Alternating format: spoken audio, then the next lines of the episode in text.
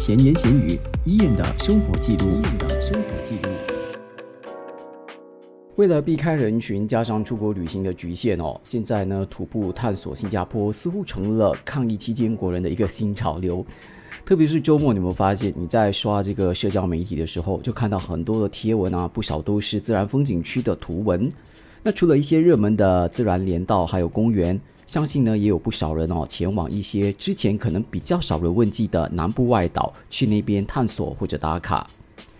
小小的岛国，诶，出乎意料的，能够进行徒步漫游的路线选择还真的不少哦。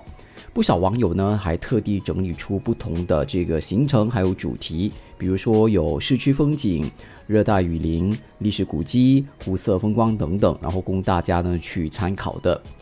几个星期前，我就约了几个朋友，以加冷地铁站为起点，然后呢就沿着这个加冷河往南走，然后终点呢就是这个滨海堤坝。那希望呢以不同的视角看看这个熟悉的城市风貌。启程前呢，呃就有点好奇了，所以呢就做了一些功课，发现哦，原来加冷河呢是新加坡最长的河，大约有十公里长，而且是新加坡河的三倍。那它是从新加坡中部的这个 Pierce Reservoir，也就是贝雅市蓄水池下段发源的，然后呢再往南流，流到很多河流汇集的加冷盆地，还有滨海蓄水池。诶，至于它的名字由来，是因为当年来福士登陆的时候，新加坡呢有大概大约一千名左右的这个以船为家的海人，那其中一半呢属于叫做加冷人的族群，那他们呢都是居住在加冷河口一带，因此这个地方呢也因为这个族群而得到这个名字了。老实说了，要不是因为这次的步行之旅，我还真的不会特别去搜索关于这条河的历史背景。所以那趟旅程也算是意外的上了一堂历史课吧。一个雨后的傍晚，那我就临时动议到北部的海军部公园 （Admiralty Park）。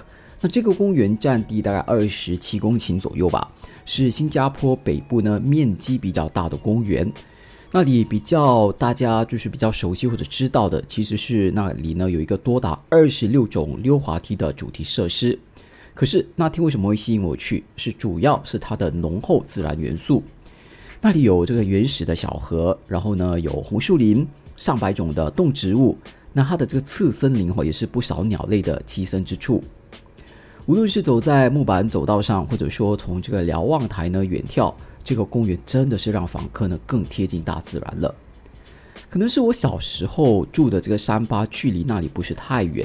然后再加上可能心理作用吧，觉得那里的一景一物呢，诶，似曾相识，而且就连空气弥漫着的，也是一种我很熟悉的味道。那走着走着，我们就不知不觉来到了毗邻新山的河滨公园。那我朋友群当中哦，就有一位大约大概有半年的时间吧，没有见到新山的家人了。呃，我记得那天呐，嗯，他就默默地凝视着对岸的家乡。那其他的朋友呢，看着他的背影。其实也都能够深深感受到这位异乡游子的无奈啦，就是哎，什么时候呢才能够回到那个近在咫尺却又是那么遥远的家呢？疫情或许呢把我们和世界拉远了，可是也提供了一个我们可以重新而且认真探索家的时机，也是一个能够和亲人朋友多相处的机会。